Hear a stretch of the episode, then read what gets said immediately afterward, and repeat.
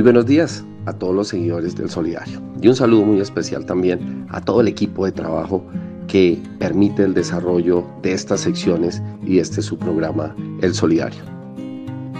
Esta semana se celebró el Día de los Niños en Colombia y hoy en Voces Solidarias queremos hacer un llamado a la vida, a la defensa de los niños y las niñas en todos los lugares y en todo momento. Al fin y al cabo los riesgos y las amenazas están en muchas partes. Es por eso que hoy en nuestra sección queremos hacer eh, un llamado y a la vez una invitación para el cuidado de los niños. Y esta invitación llega precisamente en forma de crónica y dice así. Valentina tenía 13 años en aquel momento y cursaba octavo grado de secundaria.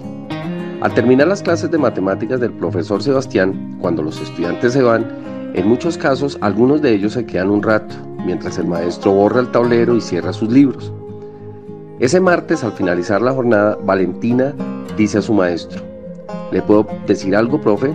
Claro, cuéntame. Maestro, ya no puedo más. Llevo dos años con problemas de droga y muy pocas personas lo saben. Unas amigas del barrio me llevaron a esto y creo que es un poco difícil salir de ahí. En ocasiones cuando mi madre me deja encerrada en la casa, me sudan las manos y para bajar ese desespero tomo azúcar con agua, pero esto no me ayuda mucho. En ese diálogo tan complicado, Valentina expresa los problemas que tiene con sus padres y también con sus hermanos. Como si fuera poco, en el colegio las cosas no andaban nada bien. Las personas que le vendían droga de su adicción, además, le habían amenazado que no dijera nada en su casa y mucho menos en su colegio.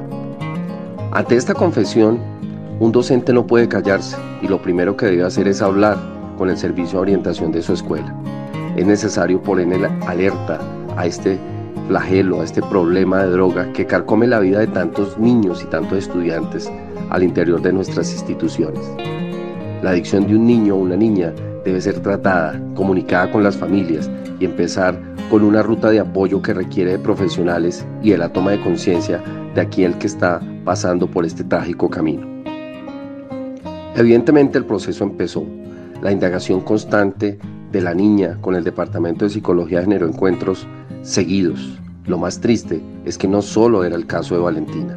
De igual manera, por esta sala de orientación estaban pasando todos los días niños y niñas y adolescentes con casos similares. Entre libros, guías y números, esa clase de matemáticas continuó. El maestro de aquella historia quiso tratar a, Valentina como los demás, pero no podía. Algo estaba pasando en la vida de aquella niña que generaba un trato distinto, o por lo menos un poco más humano, aunque la idea era que esa preocupación no fuera percibida por los demás. La historia continúa. Era viernes y la lluvia caía por montones. Como cosas del destino, Sebastián, el profesor de matemáticas, no se encontraba. Estaba excusado, pues se le había presentado una dificultad familiar muy compleja. Las autoridades de infancia llegaron por Valentina. Dos policías, una psicóloga y su propia madre estaban allí, con el dolor de las escenas que representaban casos como estos. En una ambulancia y en una camilla se llevaron a Valentina y en medio de un grito preguntaba, ¿dónde está el profesor Sebastián? Él no me va a dejar llevar. Él les va a explicar cómo son las cosas. Por favor no me lleven. Y con un grito desgarrador volví a decir, ¿dónde está? ¿Dónde está el profesor? El maestro no había podido hacer mucho, si estuviese en aquel lugar y en aquel momento.